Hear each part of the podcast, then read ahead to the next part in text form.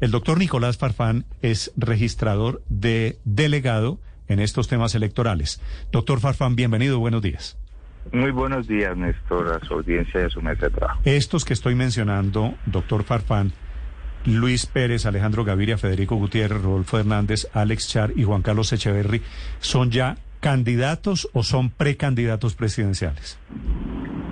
Ellos eh, presentaron las firmas, fueron verificadas por la Registraduría Nacional del Estado Civil y la entidad ha podido corroborar y verificar que superaron el mínimo legal de apoyo requerido por el artículo séptimo de la ley 996 de 2005. Esto es que tienen más de 580 mil 620 apoyo válido, lo que los habilita ya como candidatos, eh, pues una vez llegue el periodo de inscripción, o sea, tienen eh, el soporte legal para en el periodo de inscripción inscribirse eh, a la presidencia de la República. Digamos que la, la legislación tiene dos caminos para inscribirse, el camino a través de los partidos y movimientos políticos con personería jurídica reconocida por el Consejo Nacional Electoral que requiere un aval de la organización política o los grupos significativos de ciudadanos que buscan ese respaldo en vez de aval con firmas o apoyos ciudadanos. Sí,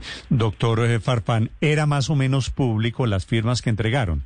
unos más que otros. ¿Usted tiene a la mano el dato de cuántas firmas le avalaron a cada uno de estos candidatos? No porque lo que la registraduría a la fecha, y por eso nos hemos anticipado, nosotros teníamos mucho más tiempo para, para verificar, hemos eh, validado el mínimo requerido y continuamos con la validación de todos los apoyos que presentaron, en unos casos son de 980 mil, de un millón, eh, de millón y medio, de dos millones, pero lo que, lo que certificamos el día de ayer es que todos consiguieron el mínimo que establece la ley. Todos no, casi todos. Ah, no, todos de estos seis que usted de estos seis. La, Pero para estos, la pregunta. para estos efectos, eh, doctor Farfán, eh, ¿no vamos a saber cuántas firmas de las que presentaron van a ser avaladas?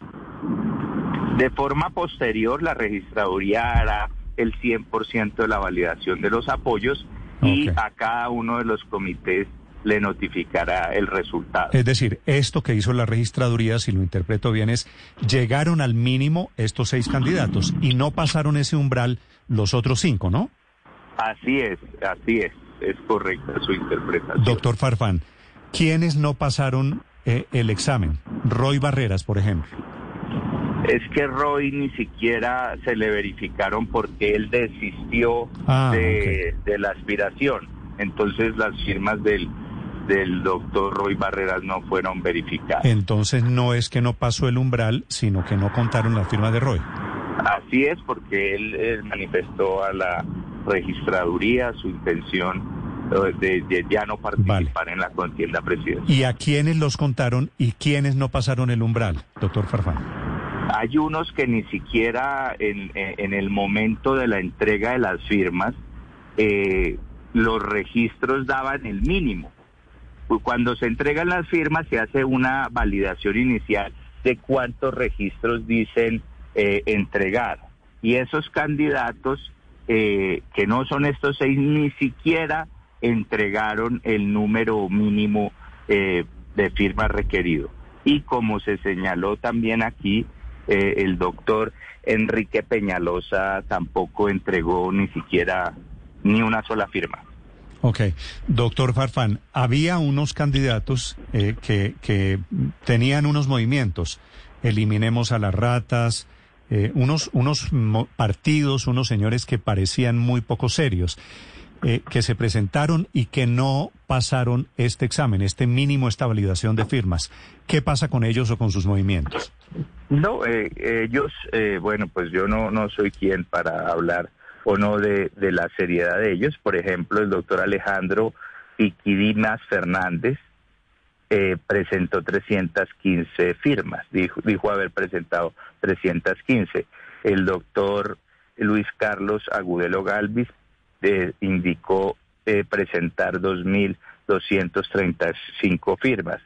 El doctor Adolfo David Pimienta Maldonado no dijo haber entregado 900 firmas y el doctor Carlos Darío Conde Acosta dijo haber entregado 10.335 firmas. Entonces, como lo señalaba, ni siquiera al momento de recepcionar las firmas se avisoraba que iban a lograr el mínimo eh, 580.620 y por ende no han sido certificados por la registradora. Claro, doctor Farfán, y para los precandidatos que dicen eh, no estoy conforme con la decisión, las firmas sí cumplían los requisitos, ¿hay algún tipo de alternativa? Digo, ¿pueden impugnar, pueden apelar o presentar algún recurso a estas alturas? Sí, después de los cinco días siguientes a, la notificación de la certificación que incluye el informe técnico sobre la verificación, cada comité promotor de las candidaturas puede presentar una impugnación ante la registraduría. ¿Y esa impugnación a la registraduría en cuánto tiempo debe ser resuelta? ¿Cuál es el trámite que debe surtir allá? Dentro de los 30 días siguientes, aunque como le digo, nosotros no nos estamos tomando todos los términos legales. Sí, doctor Farfán, ¿cuándo vence el término para la inscripción de cédulas y cómo se puede hacer en, los días que quedan? Eh, la inscripción de cédulas o electores vence dos meses antes de cada la elección, entendiendo que la elección de Congreso de la República es el 13 de marzo, dos meses antes es el 13 de enero, o sea, esta semana. O sea, pasado mañana. el jueves, sí si mal no esto vence la inscripción para las elecciones de Congreso de la República. Doctor, doctor Farfán, esta inscripción de cédulas no es solo para nuevos votantes, ¿no? La inscripción de cédulas habilita a los ciudadanos en un puesto de votación nuevo, generalmente en el caso en que la gente se trastea, cambia de domicilio. Puede cambiar de domicilio en una ciudad grande, por ejemplo en Bogotá, estar en Cederitos y pasarse a vivir a Chapinero, entonces la gente pues se inscribe en un puesto de votación más cercano a su residencia o incluso puede haber gente que se trasteó de casa, incluso entre municipios, vivía en Bogotá y se fue a vivir a Barranquilla y se inscribe en un puesto de votación pues cercano a su residencia. Ese es el flujo de las inscripciones de cédulas. La gente que no se ha trasteado, que ha votado toda la vida en el mismo puesto de votación, y si y continúa viviendo allí, no es necesario que se inscriba. ¿Y cómo se hace ese cambio o esa inscripción de cédula en un puesto nuevo? Tenemos varios eh, canales o métodos. El primero es presencial en todas las sedes de la registraduría, en las más de 1.170 sedes de registradurías municipales especiales auxiliares. Tenemos más de 200 kioscos a nivel nacional en capitales y grandes ciudades ubicados en lugares de alta concurrencia, como por ejemplo centros comerciales o plazoletas. Y tercero, tenemos la plataforma web de la registraduría que a través de un equipo de cómputo y acceso a Internet, la ciudadanía también puede inscribirse. Yo estoy, eh, Felipe, perdóneme, yo estoy en ese grupo que va a cambiar domicilio, que va a cambiar de lugar de votación. ¿Cómo lo puedo hacer, eh, doctor Farfán? En alguna de estos caminos puedes acercarte a una de las sedes de la registraduría, puedes ir a los kioscos o puedes a través de la página web de la registraduría. Sí. Doctor Quintero, en la impugnación que hizo el alcalde... Eh, doctor, doctor eh, que hizo el alcalde Daniel Quintero, perdón. Sí, qué pena con usted. Eh, eh, realmente, ¿qué encontraron? De todas las firmas que dijo Quintero que eran falsificadas, que no correspondían a la verdad, ¿qué encontraron ustedes cuando resolvieron el recurso? Así es, digamos, dentro de un mecanismo de participación ciudadana, en este caso la revocatoria del mandato, la registraduría eh, respecto a las firmas que presenta el comité, promotor, primero realiza pues una verificación y da un informe técnico. ese informe técnico se le corre traslado al señor alcalde eh, durante cinco días y él tiene derecho a presentar la impugnación.